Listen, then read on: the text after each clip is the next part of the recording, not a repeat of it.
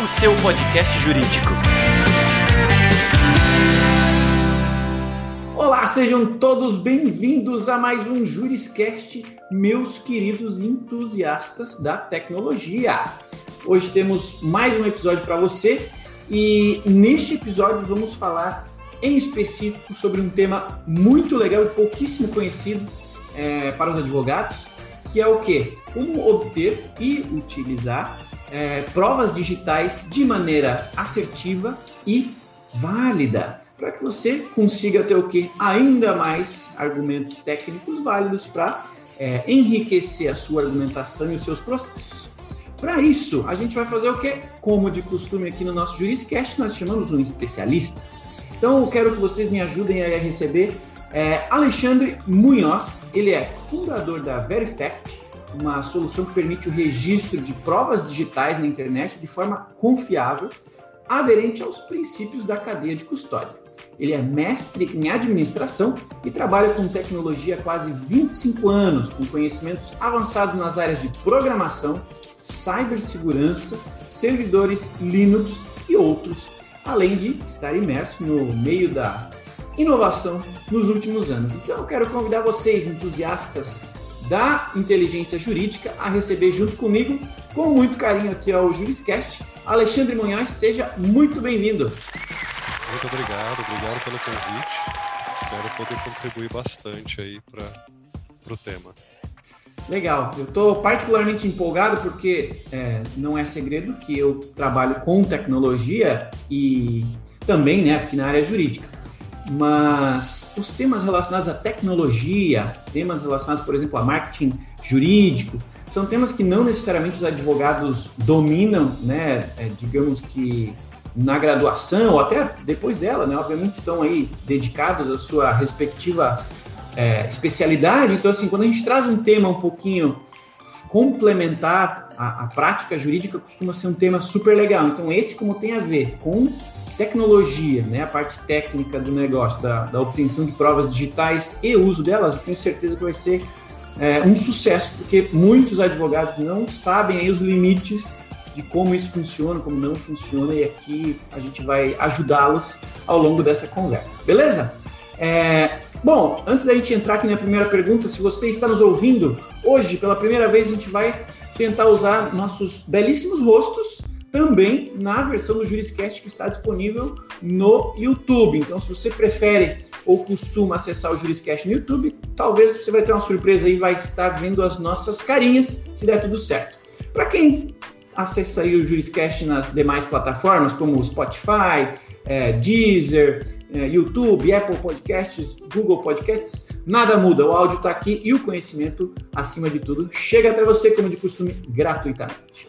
Bom, Vamos lá. Já dei as boas-vindas aí ao nosso convidado, à nossa audiência. Vamos para a primeira pergunta que, eu separei, que, como de costume, eu gosto de fazer um tipo de, de alinhamento antes da gente aprofundar nos detalhamentos. Então, a, a, coleta de evidências é uma prática tão antiga aí quanto o, o, o direito, né? E é essencial, se não obrigatória, para que a gente tenha a correta e eficiente prática da nossa profissão tudo sempre foi feito mais ou menos de maneira parecida, até o advento da tecnologia mudar esse nosso negócio de como provar ou como é, o que é possível utilizar como uma evidência né, é válida. Então, antes de, de entrarmos aí na, na prática de, de, como é hoje ou como pode ser hoje, eu gostaria que você desse um pouco de, de, de contexto para quem está na nossa audiência, a gente tem aí estudantes que às vezes não, não entraram de fato na prática, é, para saber, para falar um pouquinho sobre como é o procedimento atualmente, ou o que é mais comum atualmente para coletar, registrar evidências e, e, com validade, né? E também, se possível, se, se existem nesses meios tradicionais limitações ou algum tipo de possibilidade, como você já vem trazendo aí, de melhoria. Legal. É, bom, primeiro que a prova digital, se você olhar para normas forenses internacionais e nacionais, ela segue alguns preceitos parecidos até com a prova física, né? A gente tem que ter aquela preocupação em tentar coletar o máximo de detalhes o possível daquela situação antes que ela se degrade. A gente tem a preocupação contra contaminações, né, sejam intencionais ou não. A gente tem que evitar esses tipos de interferência e depois a gente tem que tentar de alguma forma preservar aquilo que foi levantado, né, sem que haja interferências posteriores também. Detalhe importante, tem dois momentos de possíveis interferências, né, tanto quando está sendo realizado o trabalho de espelhamento, que a gente chama, é quanto depois essa prova tem que se manter íntegra. É, e aí é bem comum o uso da cadeia de custódia, é, realmente você controlar todo mundo que teve acesso àquela prova ou não. É, no mundo digital é um pouco mais fácil você manter ela íntegra no posterior do que no, nas provas físicas. Mas eu acho que o, tem um desafio interessante assim na, nas provas digitais. É, o primeiro é que ela é um mundo desconhecido para muita gente que não sabe ainda em que situações é possível, em que situações não é possível você conseguir realmente chegar em algum lugar. É, você tem mais dificuldade, às vezes, de identificar autores. Então, enquanto no mundo real você tem essas limitações físicas, né? Esse deslocamento físico que a pessoa tem que fazer, em algum momento ela pode deixar uma falha e ser identificada. No meio digital, existem muitas estratégias e recursos para tentar embaralhar é, a, localização. Então, isso também torna um pouco difícil. Mas tem outra situação que é bem crítica, é que a, a tendência das informações se degradarem de forma mais rápida no meio digital é muito alta. Então, enquanto numa situação física, às vezes você tem alguns dias ali a tela se degradar sozinha, é, no meio digital uma, um conteúdo pode ser apagado em questão de minutos, né? Então, uhum. às vezes você pode perder o acesso àquela informação, ela pode simplesmente deixar de existir se não for muito ágil, se não for muito rápido. E aí é um ponto interessante que a gente até tentou resolver com a solução, que é evitar a dependência de terceiros em determinadas situações. Né? Sempre que há uma dependência de terceiros, a tendência é que você tenha um tempo muito maior para lidar com aquilo. E a gente não está falando de dispensar peritos técnicos, tá? A gente está falando, na verdade, de acelerar a primeira etapa da perícia, que é a coleta. É, a perícia depois ainda pode ocorrer no restante do material, mas é, é uma área, é uma, uma, uma, etapa muito crítica. Se a gente não acelera ela, se a gente não deixa ela muito rápida na mesma velocidade da internet, é possível que as informações se percam e aí você gera impunidade, gera vários problemas aí em cima disso. Mas é um desafio novo, a gente percebe o pessoal nos últimos dois anos na área jurídica começar a falar mais sobre esse assunto, né? conhecer mais o que é uma ISO 27037 e a gente tem esperança que o mercado consiga assim se alinhar no que, é do que, é desejável, no que é suficiente para se trabalhar com provas digitais no meio jurídico. Pois é, para quem não tá, não, não, não chegou nessa discussão ou ainda não descobriu nenhuma solução tecnológica, acho que tende a seguir o modelo padrão, né? é, ir lá no cartório, tirar uma foto de algo e tentar registrar no cartório, e esse procedimento também pode ter algum tipo de falha, né? É, existe, existe uma sobrevalorização da confiança no cartório com relação a provas digitais de um uhum. modo específico. Por quê? É, a gente usa, usa uma, um, muito uma analogia, né? Que se você não tem perícia técnica, a única coisa que você pode afirmar é que você viu. Uhum. Se aquilo é verdade ou não, isso é outra história. Então, se você levar um tabelião num show de mágica, ele vai dizer que um coelho se materializou na cartola. que uma pessoa é foi cerrada ao meio e foi reconstituída sem deixar vestígios de dano aparente. E que ao final o mágico desapareceu do palco sem deixar vestígios. Então, o que se vê muitas vezes não é a realidade. E, e, e, o meio digital é um show de mágica, de certa maneira, porque você consegue mostrar que você quiser na tela, né? Você tendo um pouquinho de conhecimento, você muda o que a pessoa vê. Então, é, você é, levar hoje a um cartório para que ele veja e coloque num, num papel, é, além de poder ter sido fraudado ou contaminado, é uma situação que, que não, não dá detalhes suficientes para outra parte se defender depois. Né? A gente fala de amplo direito de defesa, só que é muito difícil você fazer uma auditoria numa ata notarial com relação ao conteúdo que foi registrado. É, você consegue até periciar para saber se a ata notarial foi falsificada ou não. Agora, se o conteúdo registrado ali era realmente aquilo, fica um pouco difícil, porque não foram tomados cuidados necessários com as metodologias adequadas para se espelhar a situação, para se evitar contaminação ou fraude, e também não tem dados suficientes depois para uma perícia. Então, é, com todo o respeito à questão do, do, papel do tabelião que ele teve até hoje, é, realmente a, a, essa a, a questão de autenticar documentos, essa habilidade de autenticar documentos foi transponida, transposta para a área digital sem uma avaliação um pouco mais profunda.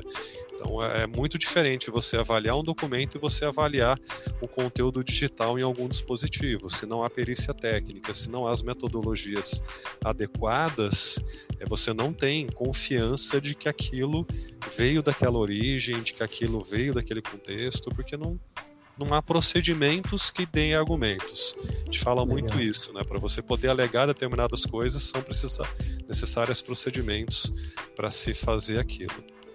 Legal. E eu acho, acho não.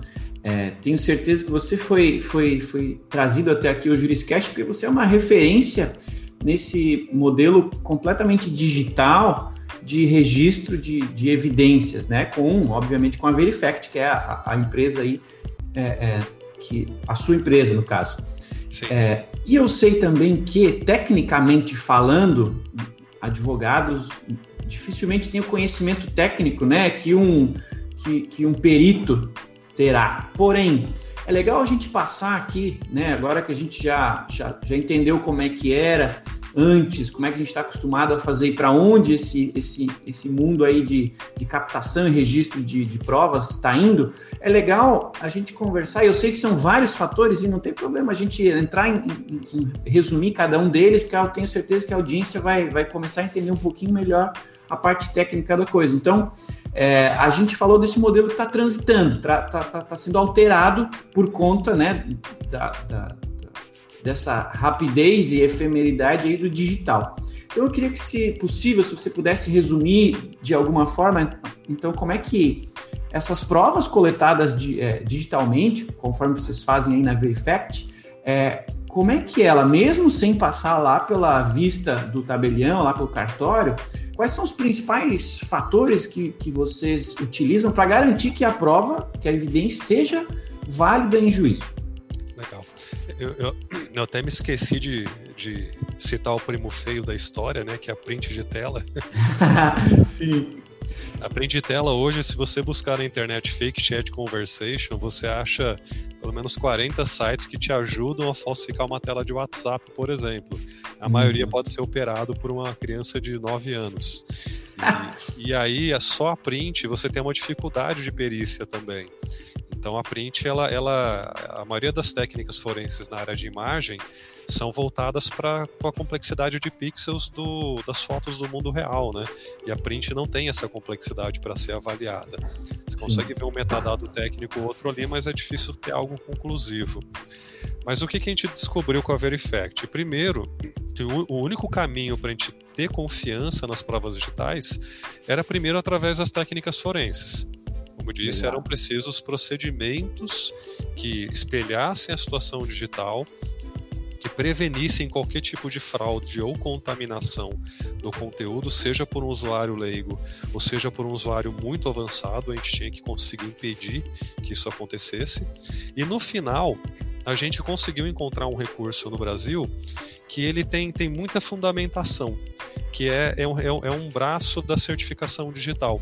A certificação ICP Brasil, no, é, gerida pelo governo, né? Você tem a emissão de CPFs, CNPJs e você tem um recurso chamado carimbo de tempo. O carimbo de tempo ele gera uma prova de integridade e anterioridade de um documento. E ele faz isso de uma maneira também gerida pelo governo. É, e aí você tem essa imutabilidade, né, essa inalterabilidade, tal qual tem a blockchain, só que a blockchain usa outro princípio e ainda não é regulamentada no Brasil. Só que a certificação digital ela se beneficia da MP 2200 traço 2, né, inciso 2, que regulamentou a certificação digital no Brasil, e tem também o artigo 411 do CPC, ele diz que outros é, sistemas de autenticação geridos pelo governo têm a mesma validade em tese que um ato de um notário. Então a gente tem a certificação e o carimbo de tempo que também assume essa posição de autenticação de documentos, mas sempre lembrando que essa autenticação entre aspas é mais uma prova de anterioridade e existência, ou seja, aquele material existia naquela data, naquela forma. Agora de onde que ele veio é, ele é o que ele diz ser, ele veio de determinado contexto, e isso depende das medidas forenses que você aplicou ali no, na, nessa coleta. E o que, que a Verifact fez? A gente conseguiu pegar toda essa complexidade, métodos forenses, esse meio regulamentado no Brasil de, de, de autenticar um documento PDF, e conseguiu automatizar de uma forma que uma pessoa leiga em tecnologia consegue operar. Uma pessoa que está acostumada a navegar em site e WhatsApp, ela consegue entrar na Verifact e fazer um registro é, dessas provas digitais online, tá? É só online. É, nesse caso entra WhatsApp Web, Facebook, Instagram, Twitter, Gmail, Skype, que tem uma versão web também, é, webmails de um modo geral, YouTube também pode ser registrado. Então a própria pessoa de qualquer lugar do planeta, desde que ela tenha um computador e internet conectada, ela consegue fazer a preservação dessa prova digital que esteja online, seguindo princípios forenses de uma forma que tem muito fundamento para você depois trazer na, em júri, né, no juízo, aliás. É, aí, aí tem um ponto interessante também, é que é, o pessoal costuma falar o que, que é válido e o que não é válido, né? É, segundo o artigo 369 do CPC, qualquer coisa moralmente lícita e legal é válida, né? Então, qualquer coisa moralmente lícita, é, legalmente válida, pode ser colocado ao juiz. Aí entra a questão da confiança que tem naquela prova e que o juiz deve avaliar. Mas nesse caso, do ponto de vista técnico, a Verifact tem muito mais argumentos de confiança na área técnica do que as outras soluções disponíveis, inclusive a ata notarial. Então é válido, cabe ao juiz avaliar a confiança desse material, e nesse caso a gente tem toda um, uma construção metodológica para dar essa confiança. E uma novidade recente também, a gente contratou uma empresa de cibersegurança que atende instituições militares, que atende é, multinacionais, para eles tentarem é, achar falhas na Verifact que poderiam é, permitir algum tipo de, de, fraude. Eles não conseguiram encontrar nenhuma falha que permitisse essa fraude. E a gente tem um laudo deles, a gente vai colocar no nosso site nos próximos dias. Show de bola. Dá para ver que o negócio é complexo e, e, e, o apoio técnico, eu diria que já é essencial para qualquer tipo de de, de, evidência coletada através de algum tipo de canal digital, um app, um site, algo desse tipo, né? É, eu acho que é uma coisa legal falar também, hum. que enquanto é, a ata notarial também é um grande, apesar de, como eu disse, toda a função é, do tabelião que ele cumpre, ele tem outras funções que são importantíssimas aí para a sociedade, é, em especial na ata notarial, ela também costuma ser muito cara. Então, dependendo do estado que você Sim. está, no estado de São Paulo, por exemplo, é 440 reais a primeira página e 227 reais cada página adicional. Então, é, é, é, você esperar que o tabelião te atenda. A informação pode ser degradada, ela pode desaparecer. E ainda lá você ter que arcar com um custo alto, isso pode restringir o acesso de muita gente à justiça no final das contas. É, às vezes até inviabilizar, né? Exatamente. Então, pela Verifact, hoje a gente está com um valor que talvez a gente ajuste um pouco no futuro, mas não tanto, de R$ 69,00, em que você consegue registrar até 50 imagens de tela, até 30 minutos de vídeo com o áudio que você der play ali, ele vai gravar também. E até 50 megas de download, que você consegue baixar é, anexos de e-mails, baixar PDF, documento.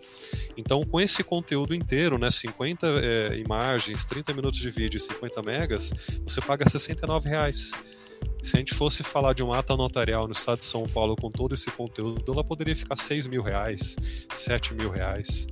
A gente ouvia histórias de advogados que davam piruletas para tentar economizar na ata notarial, né? Porque, ah, isso aqui é importante, é, mas vai ficar muito caro, então vamos deixar de lado e registrar o essencial. Isso é terrível do ponto de vista de, de material probatório, né? Você não pode ficar economizando fatos ali, porque se houver questionamento no futuro, você pode ficar desprotegido contra aquele, aquela questão. Então não, não se pode falar mais em, em, economizar nesse ponto. A gente tem dado realmente mais acessibilidade e um volume suficiente para registrar provas nessa área. Legal. Eu vi um exemplo de relatórios aí da, da, da Verifact e, de fato, é extremamente detalhado, né? A gente tem não só o registro visual, mas tem detalhamentos técnicos e tudo mais. É, IP, o que tinha na página, o conteúdo da página, código, um monte de coisa, um monte de coisa que para gente que, é, que não é da área técnica, que não é perito, é, é um monte de letrinha e número, mas assim, faz total sentido para quem vai fazer a avaliação para confirmar né, que de fato aquilo, aquela evidência estava disponível naquele período de tempo. Porém, nós estamos falando e vivendo uma época onde se, se fala obrigatoriamente muito sobre LGPD. Né? Então, o LGPD está chegando à prática dele no Brasil e Aí, considerando que a gente está aí captando e tratando tantos dados, quando a gente fala né, de, de, de, de busca de evidências digitais, é, a minha pergunta agora para você é: o que é mais importante né, para o usuário e para o advogado com relação a essa tecnologia que você oferece? E se você pode explicar um pouquinho, até para deixar o pessoal mais tranquilo, é, sobre quem tem acesso a esses dados captados, né? Em que profundidade são captados esses dados, para a gente entender onde que a gente se encaixa com a, sob a luz da LGPD. Legal. É, primeiro, a Verifact não faz invasão de nada, tá? Ela, ela permite que a pessoa colete informações naquilo que ela tem acesso. Então, se ela tiver uma senha de a sua senha, o seu e-mail, ela pode entrar em áreas privadas e registrar informações lá para si. Então ela não permite de maneira nenhuma você invadir contas de outras pessoas, não é esse o, a funcionalidade da Verifact. É, segundo, assim que as informações são coletadas, se a pessoa tiver algum receio de que aquilo, se por acaso eventualmente vazar, é um problema, ela tem a opção de apagar. Ela pode baixar os relatórios, baixar o que foi capturado e apagar na plataforma. Quando ela apaga na plataforma, isso deixa de existir na Verifact e fica só com ela. E isso não afeta o valor da prova, a validação dela, não afeta em nada é, é, o uso daquela prova posterior. É, por outro lado, também, de acordo com o nosso termo de serviço, política de privacidade, a gente não abre esses dados para nenhuma pessoa a não ser a pessoa que capturou ou alguém que ela tenha compartilhado. Ou, ou, no caso de contas corporativas, a gente tem uma conta de equipe ali, que tem um, uma conta mestre, que tem um acesso também a, aos registros dos usuários convidados que fizeram aquilo. Mas a princípio ninguém vê, com exceção, obviamente, também de medidas judiciais, né? Que se caso acionem a gente, a gente é obrigado a abrir esse conteúdo mas todo ele fica criptografado na Verifact de maneira tremendamente segura. O, o relatório que a gente fez com a empresa de cibersegurança também não encontrou falhas que pudessem dar, dar chance de algum tipo de vazamento de dados. A gente foi muito preocupado em evitar que isso aconteça. Então, nesse ponto, a pessoa pode ficar tranquila que ela ou confia na nossa estrutura, de que a gente tem essa segurança para evitar esse vazamento, ou ela pode ela mesma remover aquele conteúdo e não dar nenhuma chance para que isso aconteça sem afetar o uso da prova, sem afetar o processo de validação dela de maneira nenhuma. Legal. É importante lembrar aí você que está ouvindo o nosso Juriscast, que você pode ser que esteja nos vendo ao vivo, né? Ao vivo não, mas nossos rostinhos estejam aparecendo para você no YouTube. Mas o nosso Juriscast também está disponível em outras plataformas digitais, como o Spotify, como o Deezer, é, como o SoundCloud, Google Podcasts, Apple Podcasts. Então, é, se você está gostando, gostou do que você viu até agora, por favor, comenta aí nos comentários o que, que você está achando, o que, que você está sentindo, o que, que você sentiu que a gente pode é, é, esclarecer ainda mais nos próximos episódios, que outros temas você gostaria de ouvir. Deixa aí as suas estrelinhas, seu, seu joinha, porque nos ajuda a produzir sempre materiais como este, bastante é, é, é técnicos específicos para que você continue se desenvolvendo enquanto profissional da área jurídica, tá bom? Bom, vamos seguir adiante. A gente falou então sobre a, a, a, parte técnica, né? LGPD. E quando a gente fala em LGPD, a gente não pode deixar de falar sobre segurança, né? Segurança e prazo, acho que são palavras de ordem para o advogado. O advogado acorda já pensando em prazo e está sempre pensando na segurança dele, dos clientes deles, dos dados que estão é, consigo, né? No que tange segurança, hoje existe é, é, é não sei o quanto a audiência já leu sobre o tema, já viu temas, mas existem é, algoritmos e ferramentas que conseguem alterar não só a imagem, se citou né, algumas, uma ferramenta que, que simula é, é, é é, conversas no WhatsApp, por exemplo, mas existem ferramentas ainda mais avançadas de edição até de vídeo, né? Como é, deepfakes, esse é um termo que está tá muito, muito em voga e hoje que é o quê? É você simular um vídeo de outra pessoa, né? De forma artificial. Então, é, considerando que existem hoje ferramentas tecnológicas que podem, em algum nível, adulterar é, ou até criar registros digitais é, é, é que existem ou adulterá-los, como que isso funciona e como que a, a, quem vai utilizar algum tipo de, de, de captação digital de provas é, lida com relação a esse tipo de, de situação? Legal. É, o termo deepfakes é, é de falsificações em que geralmente você usa inteligência artificial. Uhum. E o, o, crítico dessa história é que depois que você ensina a inteligência artificial a executar aquilo, ela executa com maestria. Então, os defeitos, né, as falhas que algumas vezes a perícia consegue encontrar, porque ela conta às vezes com a falha humana para encontrar divergências no materiais, se isso for executado por uma inteligência artificial que foi feita para não errar, a gente vai ter um desafio muito muito pesado assim para lidar com isso. É, e hoje realmente existem essas deepfakes que você consegue trocar o rosto da pessoa e trocar a voz também. E aí, para aquelas que trocam o rosto, a gente tem duas modalidades, né? Aquelas que são pré-processadas, que você tem um tempo maior para processar elas e tratar e corrigir defeitos. E agora vocês têm aquelas que acontecem em tempo real. Então, nessa live que a gente está tendo agora, eu poder, poderia estar tá usando um algoritmo de deepfake para trocar o meu rosto em tempo real em uma videoconferência ao vivo. Então, isso, isso é um desafio. É, mas assim, a gente vai ter que evoluir mais para detectar esse tipo de fraude. Quando a gente fala de provas digitais, a gente fala dos níveis de verdade, né? A gente tem um nível de verdade quando você congela a prova de alguma forma. Você pode colocar na blockchain, você congelou. Você tem um ato notarial em cima, você congelou. Você usou o carimbo de tempo, você congelou. Isso te dá argumento de que aquele material digital existia naquela data, daquela forma. Agora, para dizer que aquilo veio do Facebook, que aquilo veio de determinado perfil, como eu disse, são necessárias metodologias adequadas para essa, essa confirmação da verdade, da origem e do contexto daquele material. Agora, por exemplo, né, se, eu, se eu, eu uso a Verifact para registrar um vídeo lá no YouTube, eu consigo afirmar que aquele vídeo estava no YouTube, que ele foi publicado por aquele perfil. Agora, se as pessoas que estão lá naquele vídeo são elas mesmas, aí já é outra história. Aí realmente pode ser o caso de pegar aquele material e colocar na mão de um perito audiovisual para que ele faça uma análise da possibilidade daquilo ter sido falsificado, ou se aquela pessoa é ela ou não. Mas é, é um desafio interessante, porque a gente, uma frase de uma pessoa, um especialista nessa área, há seis meses, falou que era uma questão de meses para criar vídeos indetectáveis. É, Nossa! Isso, é. Então é, a gente vai ter que lidar com um problema sério aí, porque até então a gente tinha, até 20 anos atrás a gente tinha confiança na print. Ela tem sido desconstruída até que meio devagar, né, até hoje. Hum. E até então a gente acreditava em vídeos, né? Tinha uma Sim. dúvida ou outra que era tirada por, por os peritos, né, para determinadas análises. Agora o fato de você estar tá vendo uma pessoa com o rosto claramente na sua frente ali naquele vídeo vai deixar de ter tanta confiança como tinha no passado.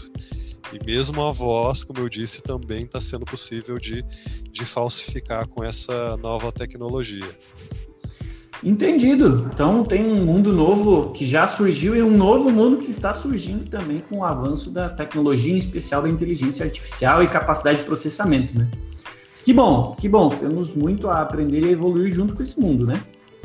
É, Deve ter muito advogado nos ouvindo e pensando, se descabelando já. Meu Deus, quanta coisa nova que eu nem sabia que dá para fazer, que está existindo e que vai continuar aparecendo.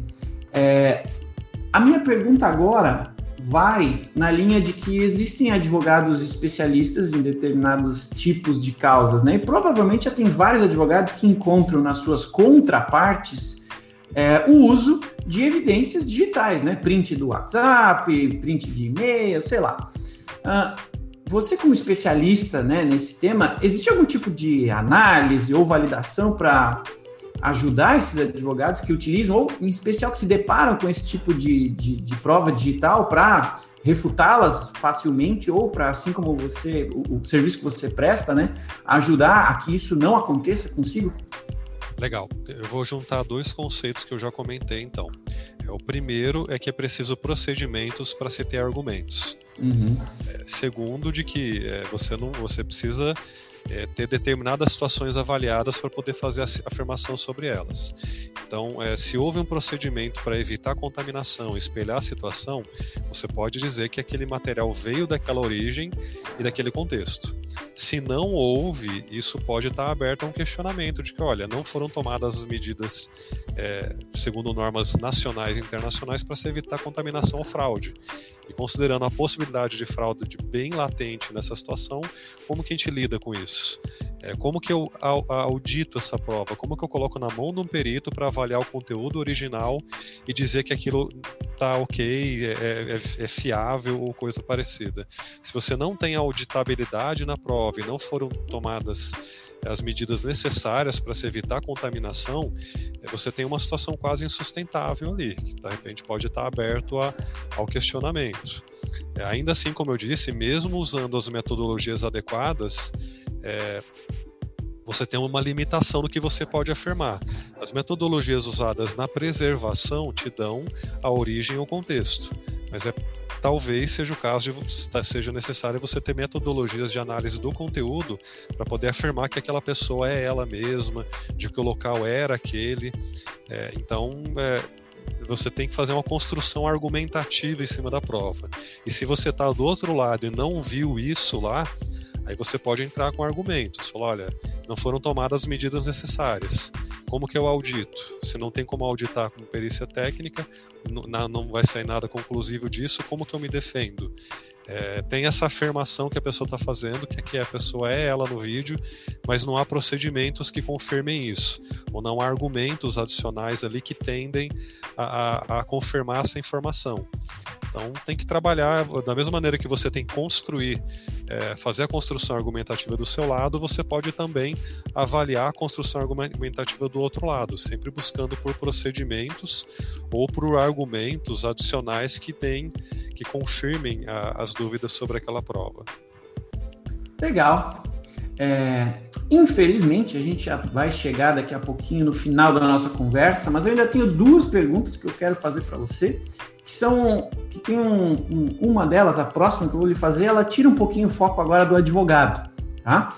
É, obviamente, né, em todo lead nós temos duas partes envolvidas e que podem ou não utilizar, já utilizar esse tipo de evidência de forma digital. Agora eu quero lhe fazer uma, uma pergunta sobre uma terceira parte que também está sempre envolvida, que são os juízes, né, digamos, o tribunal em si. Você entende que a utilização, o entendimento né, e, e, e, a consideração da validade desse tipo de, de evidência digital, provas digitais, já é comum, já é um entendimento claro dos juízes ou ainda é um tabu, eles ainda estão aprendendo a lidar com esse tipo de informação? Olha, a gente já ouviu várias situações, a gente já ouviu juízes significativos falando que esse tipo de solução tecnológica é muito bem-vinda, porque quando também você torna mais acessível, você está facilitando a justiça, que é o principal objetivo do setor judiciário. É, por outro lado, a gente vê também juízes que às vezes continuam num, num patamar ainda um pouco antigo. Eles não estão procurando se atualizar e principalmente que são é, muito carregados com a história da fé pública, né? É, sem observar os outros aspectos ali envolvidos na confiança da prova. Então a gente vê algumas situações em que o juiz ainda precisa se atualizar um pouco. Eu espero que o judiciário também tome essa iniciativa de se atualizar, porque os advogados nos últimos dois, três anos estão muito esforçados para se atualizar nessa área. E como você disse, não tem área que não envolva a área digital, né? Hoje, é verdade. qualquer coisa tem um pé e de outro lado, sim, a gente vê juízes que entendem uh, o conceito, que entendem essa necessidade dos procedimentos adequados e que realmente é, é, veem que o futuro é isso, né? A gente tornar mais acessível e melhor. É, no final das contas. Mas a, a Verifact a gente está no ar desde janeiro do ano passado e, e demoram para surgir as jurisprudências, né, até então. Mas a gente uhum. tem tido muitas relações positivas, né? Uma relação positiva teve algum, alguns casos de aceitação já que já foram julgados em primeira instância, mas a gente teve também um projeto piloto com a Polícia Civil do Paraná, que apesar de ter fé pública, já sabiam que isso não era tão é, é, suficiente assim e começaram a usar a Verifet como um apoio para o Nuciber e para a Delegacia da Mulher. A gente também está fechando um projeto piloto com um Ministério Público de um estado do Nordeste que quer colocar a Verifect na mão de vários é, promotores para que eles é, registrem de maneira mais rápida as fake news na, na próxima eleição. Uhum, também vai ser legal. um projeto piloto bem interessante. Aí, enfim, a gente está cultivando essa, essa, essa credibilidade no mercado, mas o que sobra são argumentos. São argumentos realmente é, muito embasados para poder levar a Verifact para frente no meio judiciário. Legal. Eu não podia também deixar de comentar que, assim como você comentou, essas boas parcerias aí que já estão, digamos que, popularizando esse tipo de, de uso de evidência, no ProJuris para escritórios também a gente está é, desenhando uma parceria com a Verifact para que você, através do seu ProJuris, você consiga, em determinada pasta, fazer a captação da evidência e salvar lá dentro do seu ProJuris essa evidência para uso ao longo aí do seu processo. Então tem algo bem legal aqui para quem já é cliente do ProJuris para escritório, né? Uh, bom, vamos para a nossa última pergunta então. Eu gosto sempre de ajudar a nossa audiência.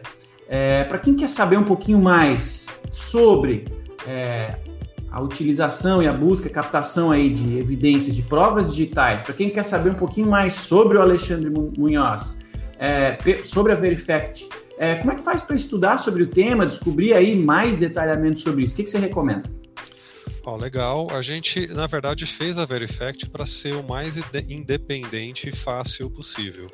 Se a pessoa entra no site, ela vai ter vários tutoriais que explicam como coletar provas digitais na plataforma e em várias redes sociais que são mais comuns. A gente tem no nosso site também uma página de fundamentação, que tem lá uma fundamentação jurídica, os relatórios técnicos de avaliação da ferramenta, inclusive esse novo relatório da empresa de cibersegurança vai estar lá nos próximos dias. É, mas assim, a gente fez para realmente ser muito fácil e geralmente a gente não precisa explicar mais. A pessoa entra no hum, site, vê os tutoriais, inclusive o laudo, ele tem uma explicação bastante completa sobre a metodologia usada.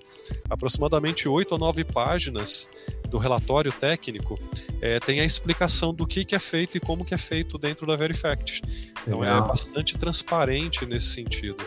Então, se a pessoa entrar e usar, eu tenho certeza que ela ela já vai entender o que, que a ferramenta faz e quando ela olhar o resultado, ela vê, vai ver o, o, o quão completo que é isso também.